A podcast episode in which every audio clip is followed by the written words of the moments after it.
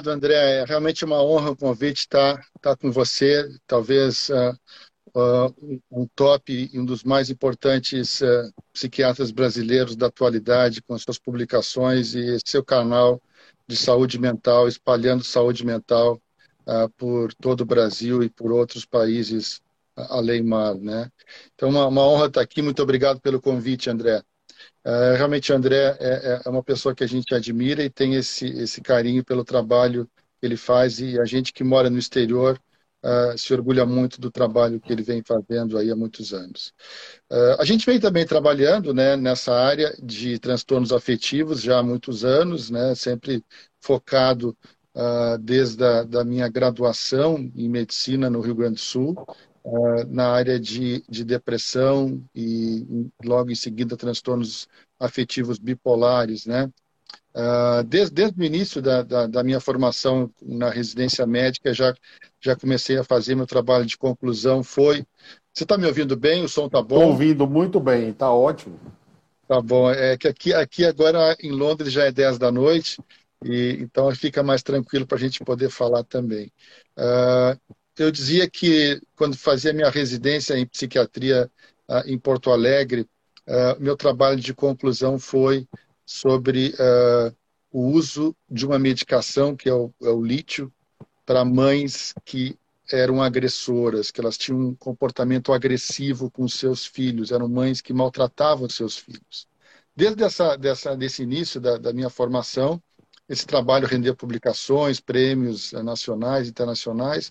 Isso certamente vai motivando a gente a continuar a estudar um tema tão tão importante né, na, na, medicina, como você disse, na psiquiatria como um todo. Né?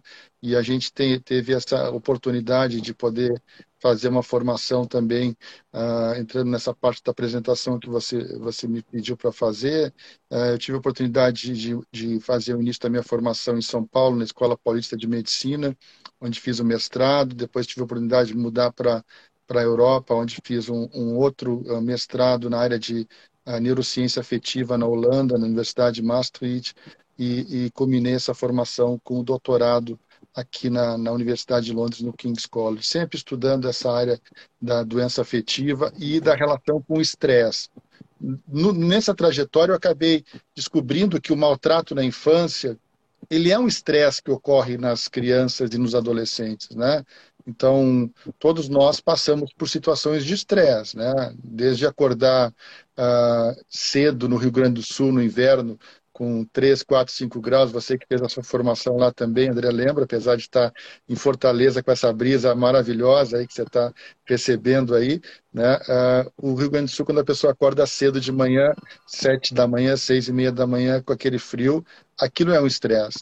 Acordar em qualquer lugar, mesmo com temperatura agradável, sempre é um estresse que vai ativar o eixo uh, que, que controla as nossas reações, que é o eixo do estresse, ou, ou, conhecido como eixo hipotálamo hipófise adrenal. Né? Isso desde o início eu já estudei nas minhas formações iniciais, depois fiz vários outros pós-doutorados uh, aqui no, uh, na Inglaterra e em, em, outros países, a gente pôde, com isso, aperfeiçoar esse conhecimento. Né? Atualmente eu, eu coordeno uh, os projetos de pesquisa do mestrado em doença afetiva do King's College, Uh, sou professor do King's College no departamento de Psychological Medicine uh, e, e, também coordeno um programa uh, do Hospital Maudsley atendendo pacientes com depressões resistentes. E muitos desses pacientes que chegam até nós têm essa história terem passado na sua, na sua vivência mais precoce por situações de estresse, situações de maltrato na infância, de abuso, diversas formas de abuso, a gente pode falar sobre elas. E como você bem disse, é, é, essas formas de trauma são negligenciadas na prática clínica e na saúde pública. Né? Então, há até uma, uma, uma uh, concordância aí que o abuso e a negligência são negligenciados uh, devido à sua importância, né? E não só impacto na saúde mental, mas até mesmo na saúde física, como você bem disse, trazendo consequências graves aí e inclusive morte precoce, né, por causas distintas de Uh, reações uh, que podem ocorrer no sistema cardiovascular, sistema uh, neuroendócrino, sistema uh, hormonal como um todo, levando alterações importantes uh, na saúde física que podem culminar com uma morte precoce também. Claro. É, então vamos tentar delimitar para o grande público né, quais são os tipos, Mário, que como é que a gente classifica os traumas infantis? Quais são os tipos, assim, é, que a gente observa, que tu tens observado, né, e que a literatura destaca? É, essa é uma, é uma questão conceitual bem importante, né, André? A gente sabe claramente que uh, os indivíduos que têm, que têm uma história de trauma na infância, eles podem passar por situações que são involuntárias, vamos dizer, uma criança que perde os pais de repente num acidente de carro, por exemplo, ou uh, perde uma mãe precocemente por um câncer, né? ou, ou um familiar com uma mãe ou pai que não, não, não, não, não faleceu, mas ficou muito tempo hospitalizado por uma doença crônica. Isso, sem dúvida, traumatiza a criança. Né? Uh, agora, uh, a gente tem, segundo um, um autor importante que acabou desenvolvendo uma das escalas uh, que mede o, o trauma na infância, e a gente não deve esquecer que o trauma pode ocorrer também no início da adolescência e impactar muito no desenvolvimento da criança. Essa é a questão principal, porque o, o sistema nervoso de uma criança e de um adolescente não estão maduros ainda. Então, quando eles recebem essa carga de estresse, que nada mais é do que uh, uma sobrecarga que um sistema imaturo de uma criança adolescente não está preparado para absorver. Então, o, os, os, exemplos mais claros de abuso seriam os abusos físicos. Né? Então, uma criança que, por exemplo, estaria para receber afeto do seu pai e da sua mãe, recebe uma carga muito grande de dor física, de maltrato, de, de abuso físico, onde ela é maltratada fisicamente, apanhando sem uma justificativa, com, com muito sofrimento, e, e isso para um sistema que está imaturo é, é, é, muito importante. Outra questão que também ocorre, além do abuso físico, é o abuso sexual. A gente vê muito isso na, na, na mídia, né? É uma criança que ainda está no processo de desenvolvimento, não está preparada para ter nenhum tipo de relacionamento sexual, ela recebe aquela carga né, enorme da, do, do, de um abusador sexual que vai, de alguma maneira, uh, sobrecarregar todos os sentidos que ela tem né, e vai confundir muitas questões de afeto e que isso vai trazer traumas que vão, vão ser carregados pra, muito, por muito tempo. Né? Uh, o, o, outro abuso que, que, que, que, esse também é negligenciado é, é o abuso emocional. A gente fala muito do abuso físico, câmeras filmando pais, cuidadores maltratando fisicamente uma criança, um adolescente. O abuso sexual acaba sendo muito explorado pela mídia, mas o abuso emocional ele não é tão falado e ele traz consequências muito importantes no desenvolvimento infantil do adolescente. Né? Então, a gente vê claramente que, que crianças e adolescentes que são uh, uh, denegridos, que são humilhados através de palavras. Não há nenhum contato físico, não há nenhuma agressão física, mas a palavra acaba humilhando aquela criança, uh, colocando ela para baixo, comparando ela negativamente com, com, familiares, com irmãos, com primos, com coleguinhas, né? Uh, sendo agressivo verbalmente. A agressão verbal é algo que muitas vezes, em, em, em algumas pessoas mais, em outras menos, menos acaba trazendo consequências. Né? E a gente poderia também destacar nesse sentido uh, as negligências. Né? Então, um, um, toda criança vai precisar de um afeto, uh, uh, de um aporte emocional, de amor, para poder se desenvolver e ter a sua saúde mental amadurecida. A gente vê claramente que isso aí vai, vai ter consequências se não ocorrer.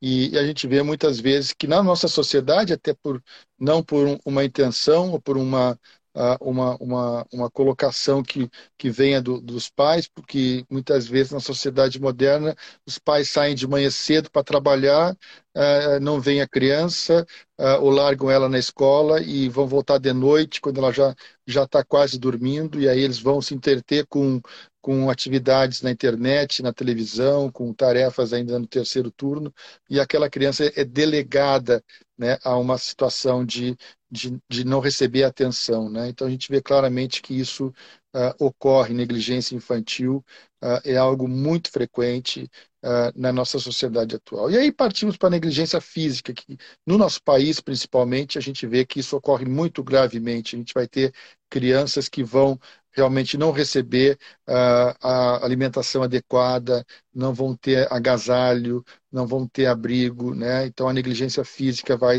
vai se, uh, se propor, né?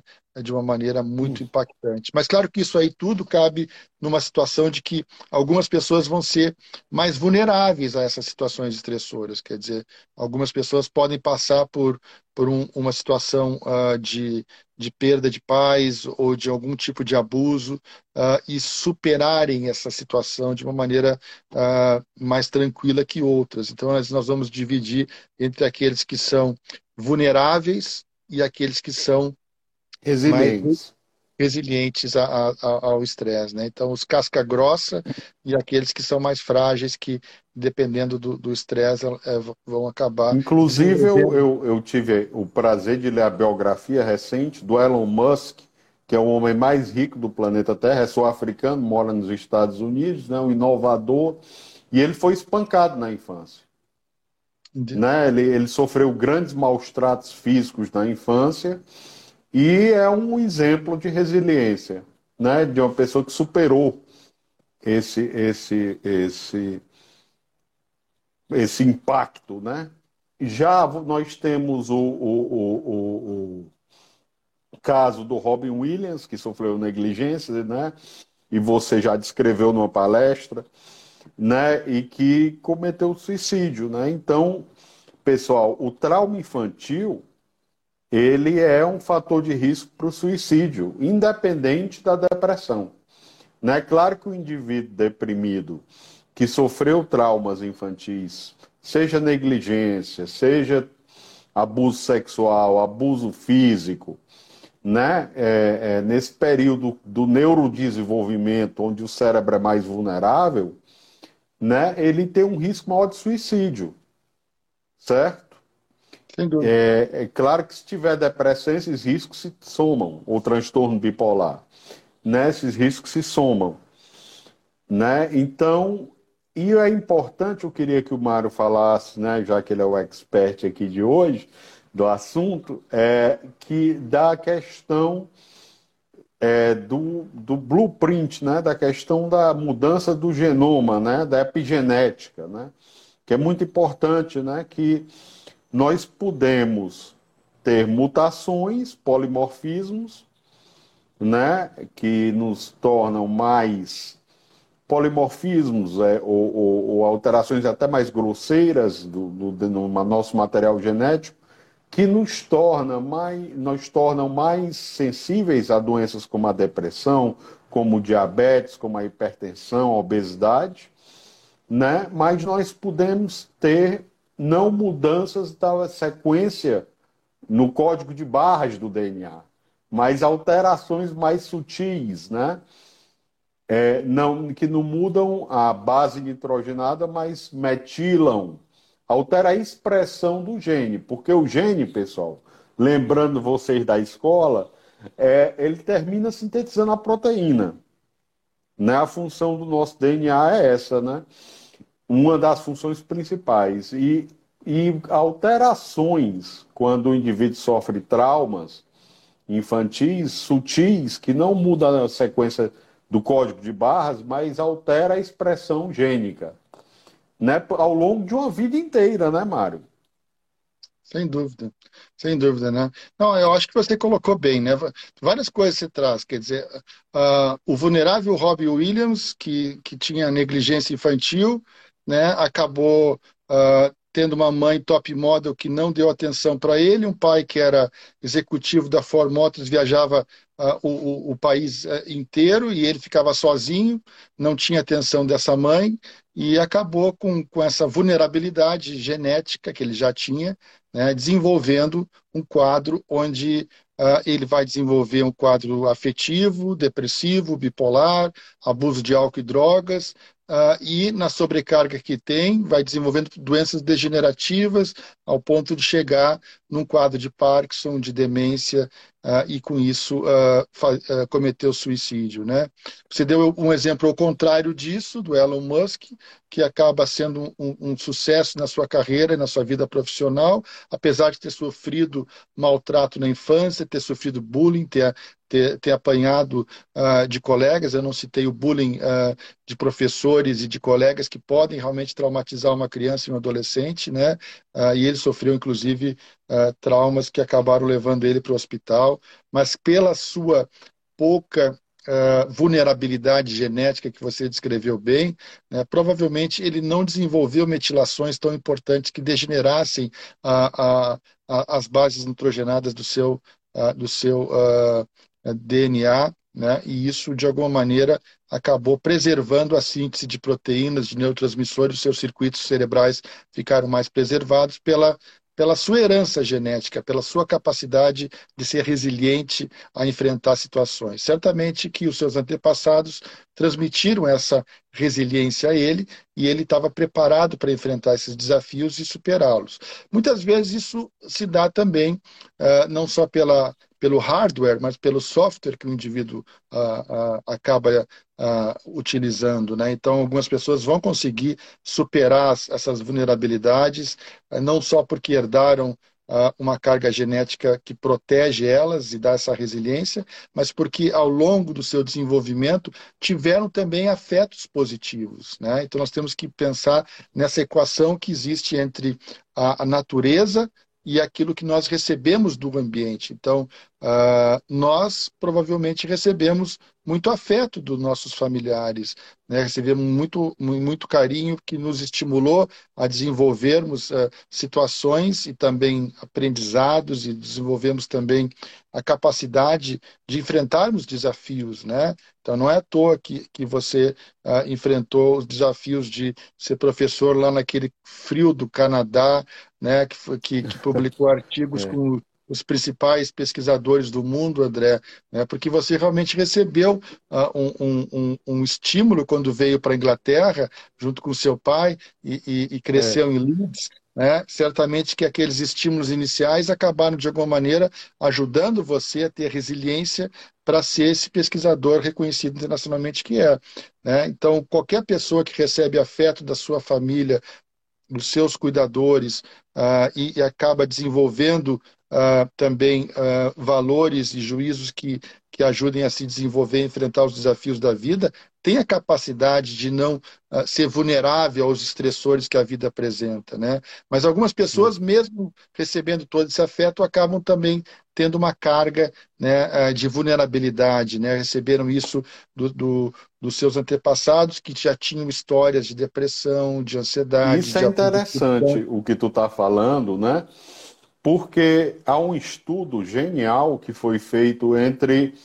Viu, pessoal? É, preste atenção nesse dado que eu, que eu vou trazer, que vai ao encontro do que o professor Mário falou, que é o seguinte: dos seus antepassados, a, a, é, é, a terapêutica familiar, sistêmica, estuda transgeracionalidade. E a epigenética é uma das explicações biológicas para o fenômeno clínico da transgeracionalidade. Né? Porque foi estu foram estudados sobreviventes do Holocausto e foi estudado padrão de metilação, alterações epigenéticas, e foi mostrado que os indivíduos cujos avós sofreram no Holocausto versus os judeus que não passaram pelo Holocausto, você consegue mapear na terceira, na quarta geração, né, Mário? Alterações epigenéticas que conseguem dizer: olha, esse aí é um bisneto, um trineto de um sobrevivente do Holocausto, de alguém que não sofreu o trauma do Holocausto. Isso é importante. Quer dizer, essa, o impacto do trauma infantil ele é transgeracional é transgeracional pelo que tudo indica. Claro que tem muita água para passar embaixo da ponte, muita ciência para ser feita, para ser financiada, né? É, é, mas é, é, é, impressionante realmente esses dados, né? E pessoal, quando a gente fala em depressão, né? E quando a gente fala em transtorno bipolar, como a gente comentou aqui já, a gente fala em doenças biológicas também físicas. físicas. É, apesar de serem classificadas como transtornos mentais, quem tem depressão tem um risco maior de obesidade, quem tem obesidade tem um risco maior para depressão.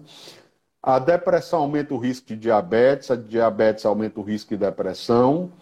A síndrome metabólica aumenta o risco de depressão e a depressão aumenta o risco de síndrome metabólica. Então, a saúde física e mental, né, antes, né, havia o dualismo de Descartes, né? uma visão dualista do ser humano. Né? Hoje nós enquadramos tudo dentro de um contexto holístico, monista de Spinoza, né? filosoficamente falando, onde a gente vê né, que a, a saúde física e a mental são um grande bloco e que os traumas infantis eles alteram não só o risco de depressão e transtorno bipolar aumentando, como eles aumentam o risco de obesidade, de diabetes, de hipotiroidismo e de diversas outras doenças físicas, né? Como a doença do colo irritável, a fibromialgia, né? Diversas doenças físicas são têm seu risco aumentado de surgirem ao longo da vida por traumas nesse período de vulnerabilidade neuroendócrino né? Que é o que o Mário estuda, né? Que é tanto essa parte neurológica que ele estudou, quanto ele transcendeu os estudos dele para a parte endócrina, né, Mário? Certo, André. Você faz um resumo muito importante aí, porque uh, o que a gente sabe é, é que nessa perspectiva uh, qualquer tipo de adversidade estressante que sobrecarregue o desenvolvimento da criança e do adolescente, isso vai ter consequências a médio prazo. Né? Então, a, as pessoas que sofreram estresse precoce, abuso maltrato morrem mais cedo. Estudos já, já, já de, demonstram isso. Isso impacta na expectativa de vida. Um exemplo claro disso é de que crianças que sofreram abuso na infância uh, morrem mais cedo de infarto agudo do miocárdio. Né? Porque uh, todo o processo uh, que existe de neuroprogressão, que já é bem documentado, de desregulação desse eixo endócrino, do eixo HPA, ele vai trazer uma neuroprogressão de a maior probabilidade de formar trombos, de uh, processos inflamatórios. Então, os indivíduos que têm trauma na infância vão ter alterações no sistema imune vão ter tendência a ter uh, a formação de, de, de, de, conglomerados inflamatórios, as chamadas citocinas inflamatórias, vão ser bem mais ativas uh, em indivíduos que sofreram traumas da infância. Então, a gente tem, claro, hoje, e até alguns uh, autores colocam de que existem dois tipos de doença mental. A com estresse precoce e a sem estresse precoce. Né? Então, é, se a gente que pensar... já o impacto na classificação é, na nosologia. É, é, eu estava agora reunido com o professor Charlie Nemeroff aqui no, no, no Congresso uh, Britânico uh, e, e, ele trouxe uma coisa que é interessante, porque na classificação americana do DSM-5, infelizmente, uh, o trauma na infância ainda está sujeito a, a pesquisas sendo um aspecto relevante, mas não incluído no capítulo importante que já foi acrescentado nessa última edição da classificação americana, o DSM-5, de, de trauma e situações de estresse relacionados. É, infelizmente, ele ainda é negligenciado e a gente sabe que ele tem um impacto enorme na, na saúde mental, tem um impacto enorme na saúde física, tem um impacto enorme na expectativa de vida, na qualidade de vida dos indivíduos. Né? Então, sem dúvida que uh, a, gente ainda tem, como você disse muito bem, que avançar muito no, na, na forma de abordar isso. Né? Uh, trabalhando também ligado à pesquisa e com verbas uh, de diversas fontes de pesquisa, inclusive da indústria farmacêutica, recentemente um artigo demonstrou que um, uma medicação, pela primeira vez, acaba tendo efeito no trauma na infância. Isso é uma mudança de paradigma. Quando a própria indústria começa a mostrar que seu produto resolve, de alguma maneira, o trauma na infância, isso avança, porque recentemente também na área de depressão, um medicamento demonstrou pela primeira vez que ele melhorava a cognição né, para o público leigo, a cognição, a memória, a atenção, a concentração, que está diminuída no paciente depressivo. Né? A maioria dos estudos antes não, os ensaios clínicos uh, uh, multicêntricos não buscavam demonstrar essa, essa função da cognição como um fator de desfecho primário. Né? E, e recentemente isso começa a ser integrado, não só com antidepressivos, com antipsicóticos, com outros medicamentos. Né? Existia, claro, que estudos que mostravam isso antes, mas quando, quando o, o estudo ele tem, de alguma maneira, a, a colaboração ou o patrocínio da indústria, isso foi demonstrado pela primeira vez. E agora, mais recentemente, o ano passado, saiu o primeiro artigo que mostra que um antidepressivo, uh, nos indivíduos que têm história de depressão e trauma na infância, uh, ou trauma recente, ele tem um, um impacto positivo. Quer dizer, uh, o trauma na infância começa a ser integrado né, pela, pela, pelo setor vigente de, de, de poder realmente. Uh, ser um desfecho a ser tratado. Ser um desfecho ser primário. É. Por favor. Interessante. E, eu, e a gente queria é, é, falar agora uma questão importante. Né? Nós falamos que o trauma infantil aumenta o risco de depressão, de suicídio, né? e que é, é de transtorno bipolar, de diversas doenças físicas que nós já citamos. Mas é, a pergunta que fica no ar agora que eu quero te fazer, que é uma área tua de muito é, esforço acadêmico também, é o seguinte: é, imaginemos dois pacientes. Um paciente A tem depressão ou transtorno bipolar e sofreu trauma na infância, seja negligência ou abuso físico ou abuso sexual, e um paciente B que tem depressão, ou transtorno bipolar e que não sofreu esse abuso. Então, quais são as consequências do, nesses pacientes depressivos e bipolares do trauma na infância? O que é que a gente sabe? Qual o estado da arte, digamos assim, hoje? Ah, isso aí é uma, uma, uma, ótima pergunta, viu? Eu poderia ficar falando só sobre isso, porque realmente você tocou num ponto importante. Foi isso que levou a, eu e o professor Alan Young de desenvolver o serviço que eu coordeno atualmente no Maldizer Hospital, quer dizer, é um serviço para tratar pacientes com depressão resistente ao tratamento uh, ou chamado atualmente de depressões de difícil tratamento, que incluem difícil as depressões tratamento. É, eu gosto mais desse termo também. É, eu tenho batido nisso. Ele avança, né, André, em relação é. ao conceito anterior. Então, as depressões de difícil tratamento, elas, elas, elas têm um. Foi o mesmo autor que desenvolveu os dois conceitos, o John Rush, né? E ele, ele atualiza o conceito de depressão resistente com o conceito de depressão de difícil tratamento e a gente expande ele também para as depressões bipolares. E esse serviço que eu desenvolvi, uh, ele tem observado que os pacientes com maior gravidade, respondendo a sua pergunta, são aqueles hum. que tiveram uma história de, de, de trauma, de estresse precoce, de abuso e negligência então, na infância. Então vejam vocês a importância dos dados, né?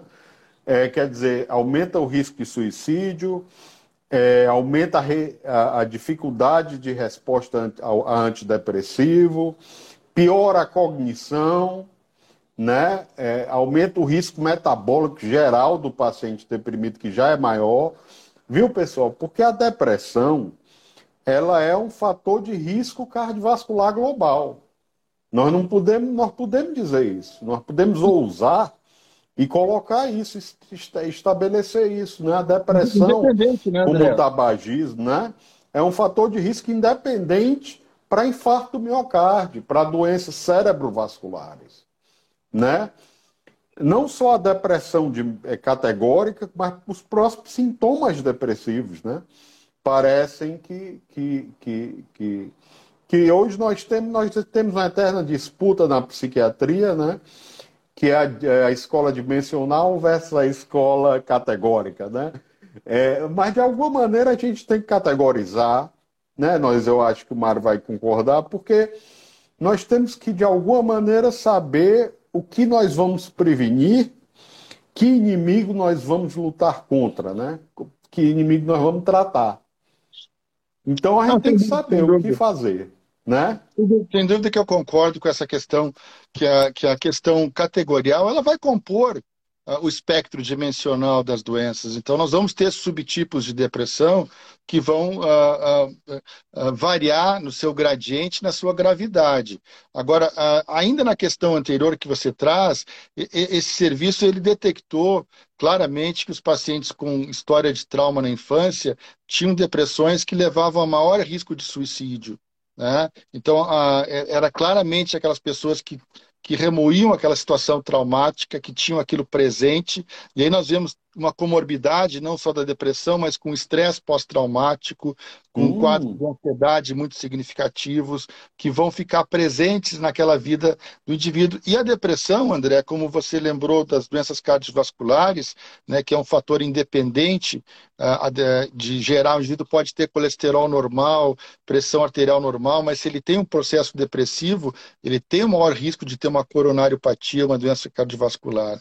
E a mesma questão é. ocorre no no, na cronicidade da depressão, que começou lá na infância, na adolescência, naquele, uh, aquela sobrecarga, tipo aquele curto-circuito que houve naquele sistema imaturo, aquilo gerou alterações metabólicas, endócrinas, os circuitos neuronais ficaram prejudicados, se o indivíduo era vulnerável como nós demos alguns exemplos, ele vai desenvolver uma cronicidade nessa doença e uma depressão de difícil tratamento com múltiplos episódios de recorrência, não respondendo à psicoterapia combinado com vários medicamentos, né? E evoluindo aquilo de uma maneira constante. Em alguns momentos melhora um pouquinho, mas qualquer sobrecarga que ocorre na sua vida, que é natural que ocorra, o indivíduo não consegue enfrentar e afunda no seu processo depressivo, né?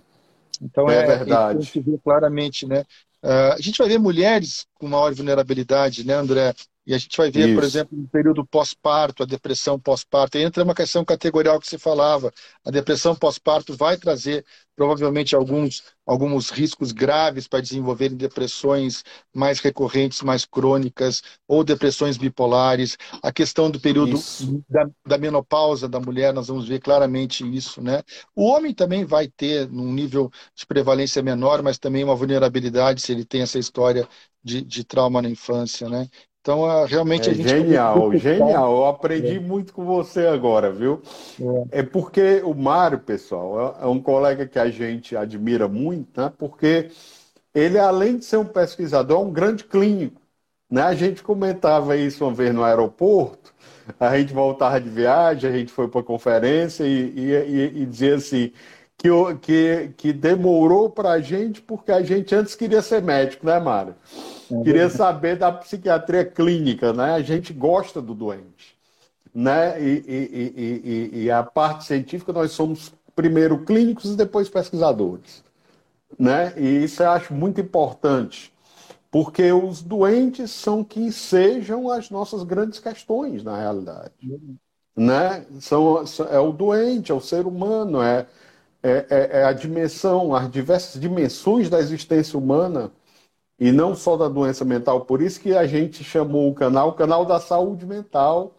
E, e ninguém melhor do que o Mário para ter feito tanto, é, é, ter contribuído tão grandiosamente né, com, com esse tema. E a gente gostaria de falar agora, né, é muito difícil, né?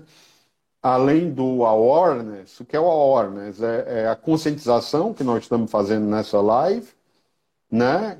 E outras iniciativas. Nós estamos no Setembro Amarelo e aí nós fizemos um link, né, que o, o trauma infantil está associado a um risco maior de suicídio. Então, é, é, é, nós alertamos as mães e aos pais, antes de serem mães e serem pais, saibam, seus pupilos precisam de amor, precisam de afeto, é, e não podem ser abusados. Né? E o bullying virou um problema de saúde pública, tanto bullying eletrônico, nós publicamos uma meta-análise mostrando que o cyberbullying aumenta o risco é, é, é, é, é de suicídio. Né? Então, pessoal, é muito importante todas essas dimensões que nós discutimos aqui.